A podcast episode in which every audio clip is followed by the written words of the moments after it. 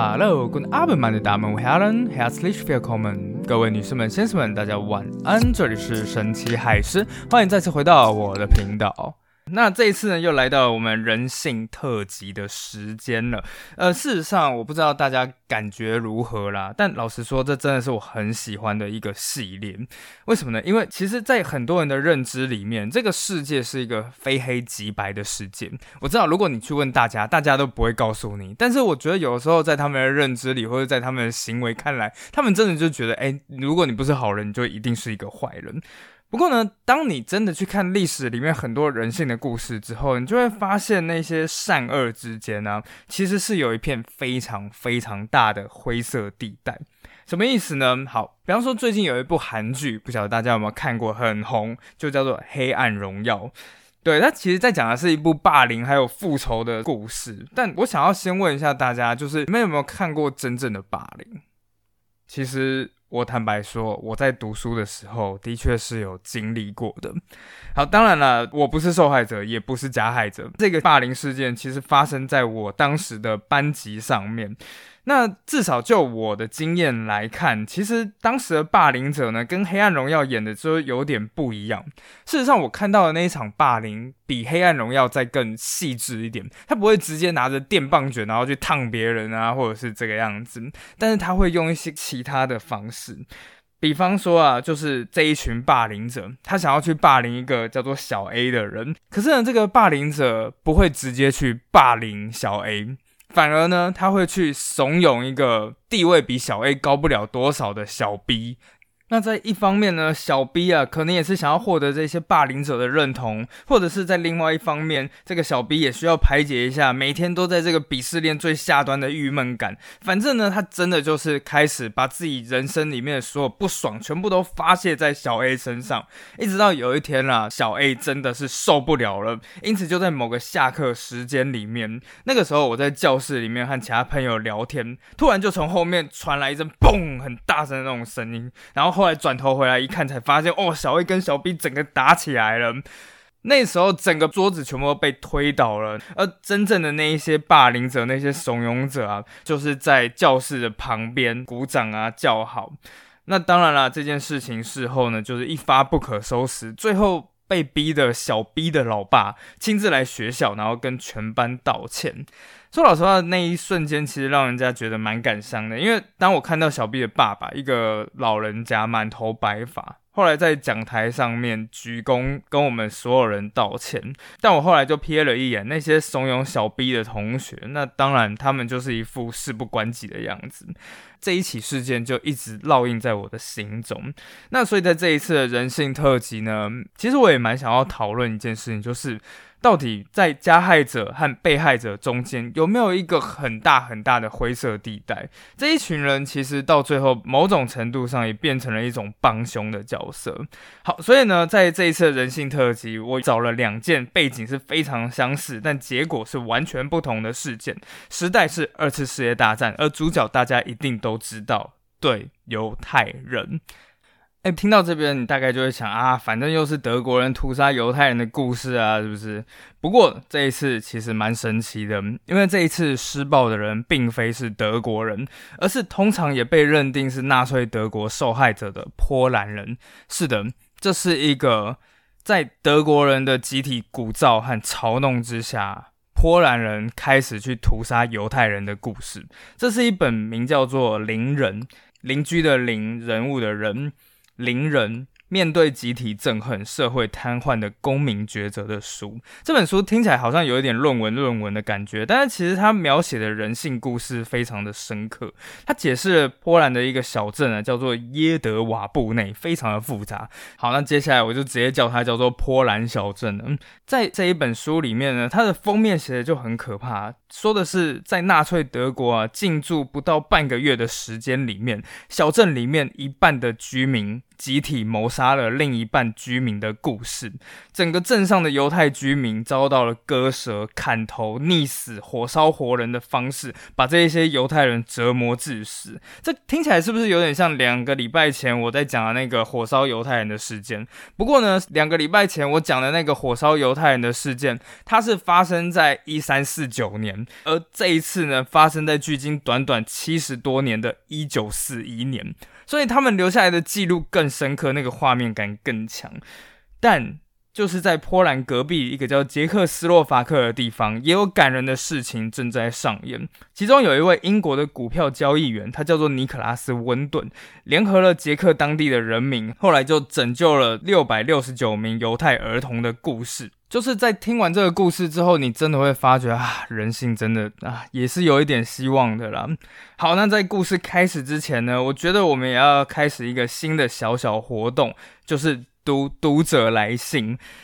事实上，我不晓得大家知不知道啦，就是我去年呢开了一个赞助连接，今天我后来一去看，哎。其实又多了非常非常多的留言，那有的时候看着真的是觉得蛮感动的，呃，所以以后呢，每一集我都会念出三个留言，然后来跟大家分享啊。所以如果大家有想要敲碗的东西啊，或者是觉得我好像在哪边埋了一个梗啊，就至今都还没有讲，你都可以到那个链接里面，然后去跟我说。好，首先第一位就是他没有留下名字，不过他留了蛮长一段的。我是听时间的女儿推荐你的书以后过来的，听一阵子了，很谢谢你。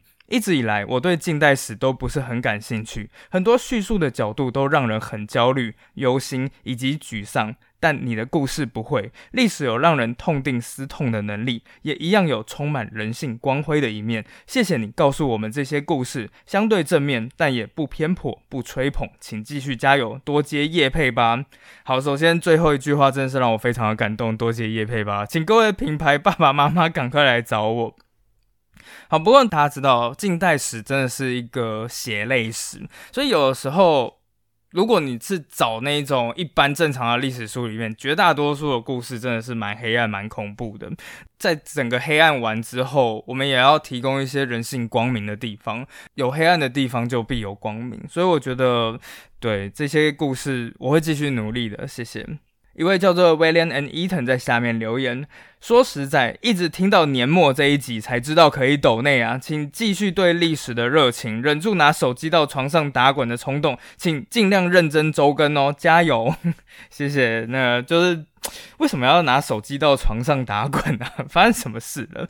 好，不过就是我一定会继续对历史的热情的，因为历史讲的是人性故事。我对这种在极端时刻里面展现出来的黑暗与光明的人性非常感兴趣。我会周更的，努力啦，谢谢。好，有一个叫做觉得文言文太高招，他说，请继续说神奇海狮风格的历史，加油。什么是神奇海狮风格的历史？就是。可以 解释一下吗？我其实也蛮想知道我的风格到底是什么的。好的，以上就是这个礼拜的三则留言，非常的感谢大家。那请记得按赞、订阅海思说，了解生活里面的小小历史与故事。那如果喜欢的话，也请不吝分享给你的亲朋好友哦。好的，我们就开始吧。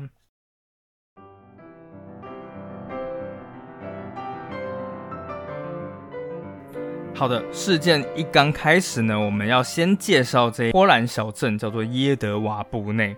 当然了，就是大家都没有听过这一个小镇，甚至连我都是第一次听到。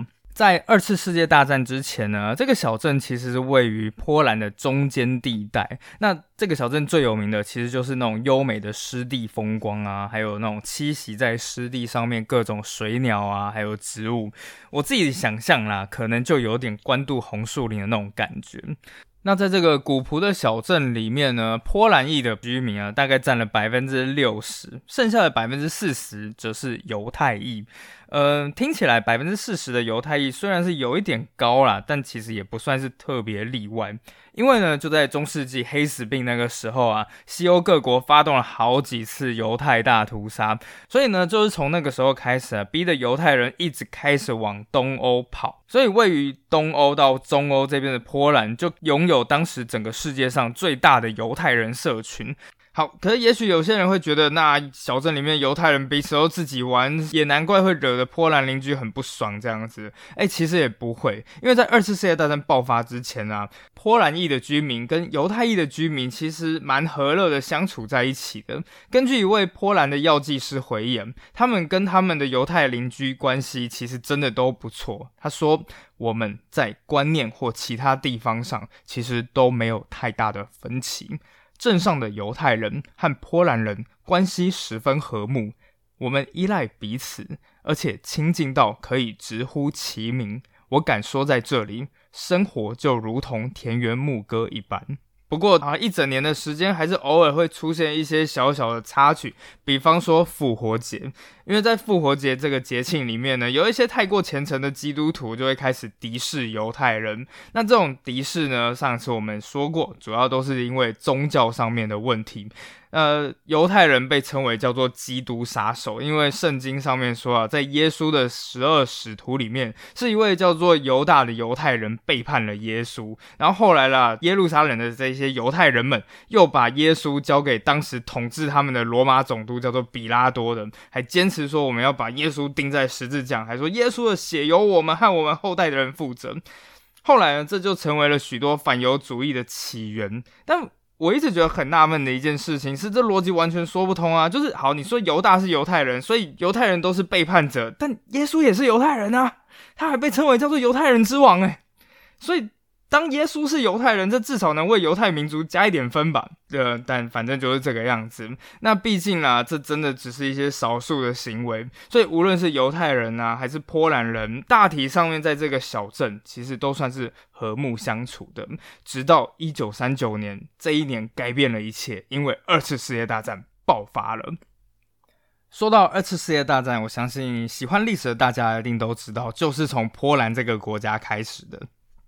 一九三九年九月一日凌晨四点四十五分，德国陆军发动一百五十万人拂晓出击，从北边。西边还有南边三个方向入侵波兰。波兰人虽然一刚开始奋勇抵抗，但是面对德军的闪电攻势，波兰军队仍然迅速溃不成军。然而就在开战之后两周左右，九月十七日，更可怕的事情发生了。在波兰东边的苏联军队突然大举越过边境，开始从东边向波兰进攻。对，波兰就变成了一一个两面夹攻的态势。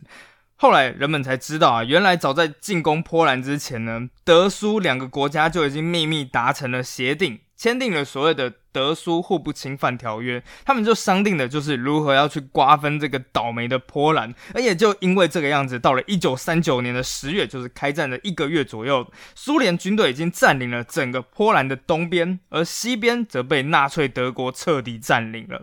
刚好耶德瓦布内这个小镇呢，其实就在德苏瓜分的边界上面。后来最后呢，纳粹德国大笔一挥，好，那我就把这个小镇划给你苏联吧。哎，等等，瓜分别人的东西，你倒是挺大方的哦。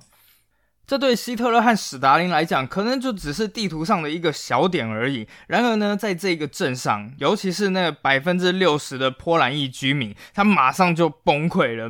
因为说真的，他们原本在波兰里面是有一些政治权利的，比方说可以担任一些公立学校的教师啊，或是公务员这种政府职位。然而，苏联人彻底踏平了他们的国家。更糟糕的是，在之后啊这几个星期里面，苏联人马上就开始在波兰境内实施一连串严厉的共产化政策。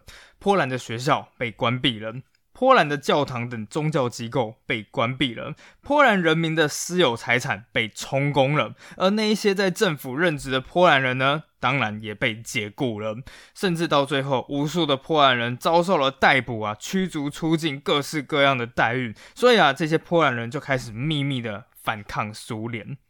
在这个耶德瓦布内的小镇里面，这些波兰人成立了一个非常大型的反苏联地下组织。然而，万万没有想到，一个月过去，两个月过去，就在大概一年之后的一九四零年六月，苏联人也不知道是从哪边得来的消息，开始大举的偷袭了反抗组织的总部。这些反抗组织的成员呢，在完全没有料到的情况下，急急忙忙的逃出了城镇，逃到了旁边的森林里面，连带的还。夹带着大量的军火，包括五挺机关枪、一百枚手榴弹，还有大量的弹药。苏联军队呢，马上就搭乘了四十辆卡车，团团包围了森林。而最后，也在这个森林之中，双方爆发了一场几乎等同于一场小型战役的枪战。而最后，非常不幸的，波兰人的阵地被攻破了，苏联人也找到了地下组织的档案名册。所以在接下来的几个礼拜内，整个城镇的波兰人大量的被逮捕。此时的波兰人悲愤到无以复加，而这时他们也开始心想：苏联人到底是怎么知道我们的秘密反抗组织的？到底是谁背叛了自己？而说到背叛，波兰人马上联想到一个民族——犹太人。好，事实上啊，我们从我们历史学的上帝视角来看，犹太人真的是被误会了。虽然的确从后续来讲是有犹太人向苏联人通风报信，但这些人级别其实坦白说不是很高，而且这些犹太人提供的情报事实上也不是多重要。基本上啊，背叛波兰人的人，主要都还是波兰人他们自己。但有的时候啊，事情就是这么的巧妙，在历史发生的当下，事实怎样其实并不重要，重要的是当时的人们主观感觉起来到底是怎样。因为在这一些波兰人的眼中啊，犹太人跟苏联人他们的感情非常的好。哎，事实上好像其实也蛮可以理解的，因为当最后啊这一个小镇后来被划给苏联的时候，当然所有的波兰裔居民全部都是如上考比，在那边泪如雨下，但是犹太裔的人却开始有一种松了一口气的感觉，因为比起。纳粹德国统治这个小镇，大家想想看，是不是苏联真的是稍微好了那么一点点？所以呢，当很多波兰人因为失去家园而悲愤交加之时，他们就看见了旁边的犹太邻居开始热烈欢迎着苏联人的到来。当时就有一位小镇的波兰居民就开始回忆了，说苏联军队刚刚入驻小镇时，这个镇上呢有一家面包店。在面包店里面，一对犹太的男女从店里面拿出了桌子，并且在桌上铺上了鲜红的桌布，摆上了各式各样的面包啊、火腿啊，还有酒，就是为了去招待那些苏联士兵。另外呢，他们还拉起了一幅巨大的布条，上面大大的写着：“我们欢迎您。”甚至还有一些，还有说的，有些犹太男人甚至把自己的妻子献给苏联士兵，啊，这当然就是有点太过夸张了。反正总而言之就是这个样子啊。波兰人开始将自己在苏联占领时期的愤怒、委屈，逐渐转化成对犹太人无尽的恨。终于到了一九四一年，时来运转了。因为对这些波兰人来说，正义之师终于来了。这一群正义之师，他们开着闪击战的坦克，挂着大大的反万字字旗来了。这就是纳粹德国的军队。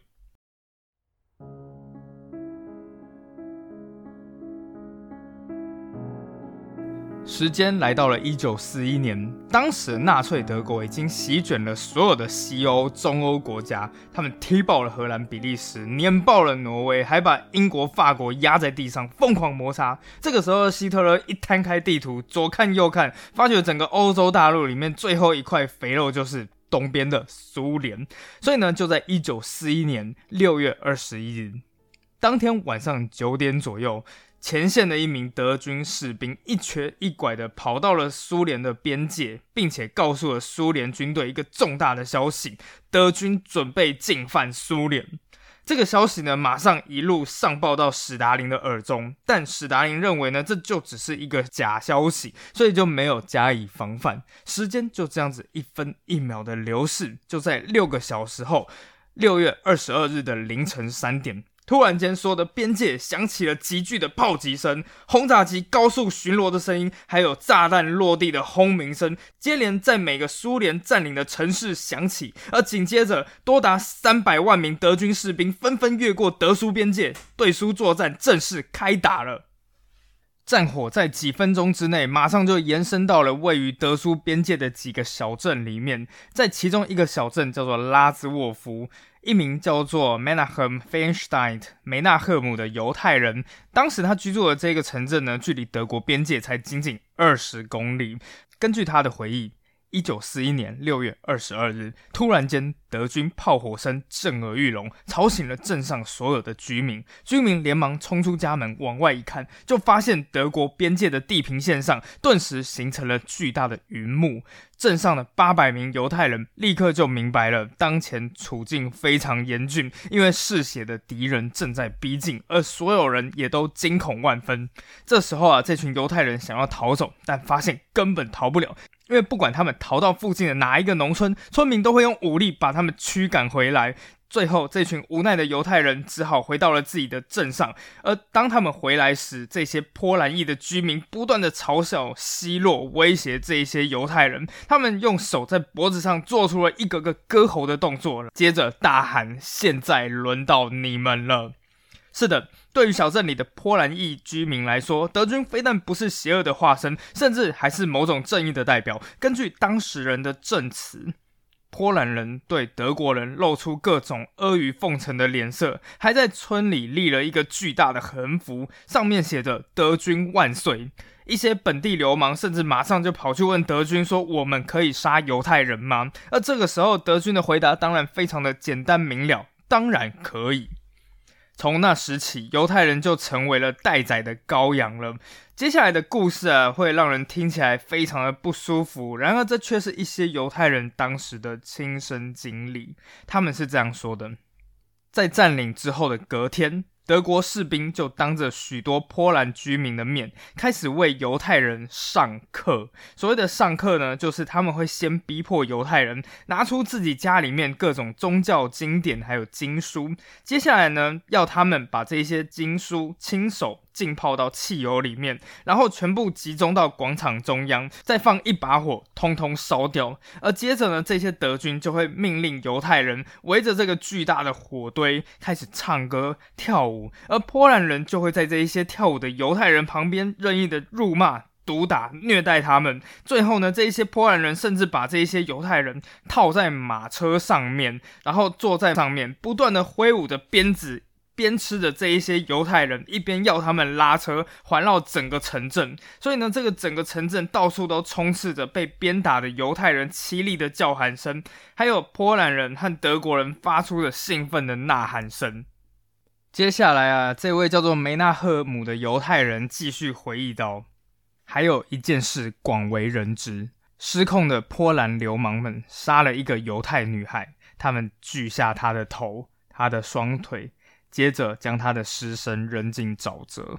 最后啊，梅纳赫姆的心中只有一句话。事实上，很多犹太人在二战历史里面不断问起的就是这句话：为什么？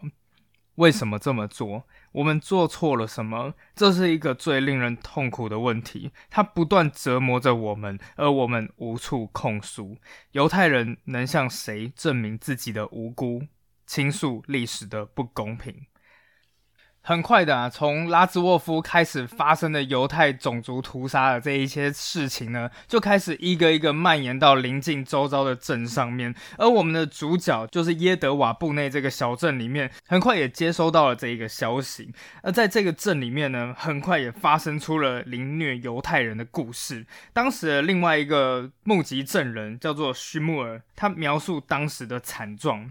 一些波兰暴徒冲进了犹太人的家里，为了掩盖房子里凄厉的哀嚎声与尖叫声，外面还有一些暴徒在拉着手风琴、吹着笛子。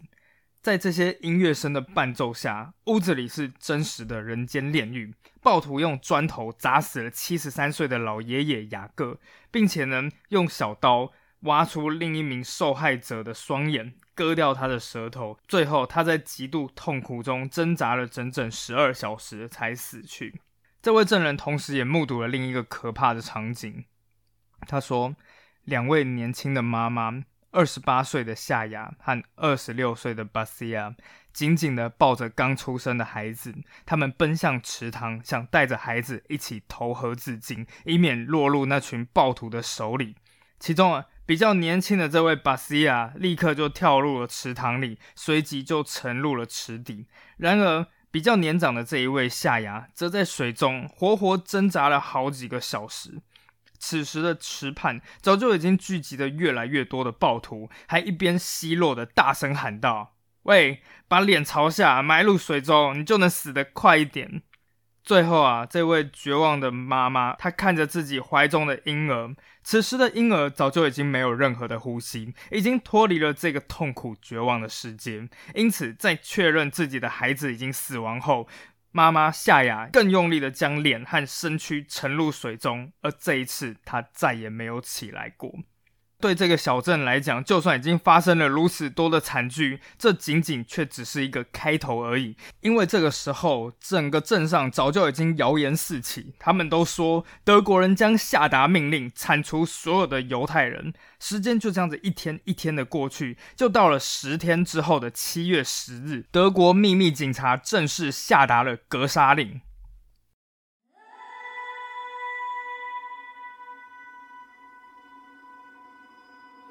在这一天早上，八名德国秘密警察来到了耶德瓦布内，与当地的波兰居民代表开会。